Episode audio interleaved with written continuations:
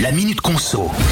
On en trouve dans les gourdes, les tasses pour bébé ou même les anneaux de dentition. Les bisphénols, des substances chimiques, sont utilisés pour fabriquer euh, beaucoup d'objets du quotidien en plastique. Je pense par exemple aux jouets ou encore dans les vernis plastiques, hein, des contenants alimentaires comme les boîtes de conserve ou encore les canettes de soda.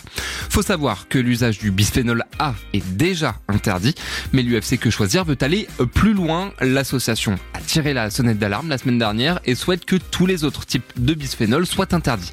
Pourquoi? Eh ben parce que selon des études, hein, entre autres de l'Agence européenne des produits chimiques, on trouverait des traces de perturbateurs endocriniens sur certains de ces objets et les risques pour notre santé ne sont pas à prendre à la légère, comme des fausses couches ou encore des dysfonctionnements sexuels pour les adultes.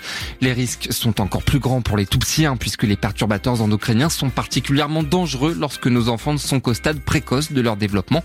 La balle est dans le camp des autorités sanitaires françaises et européennes.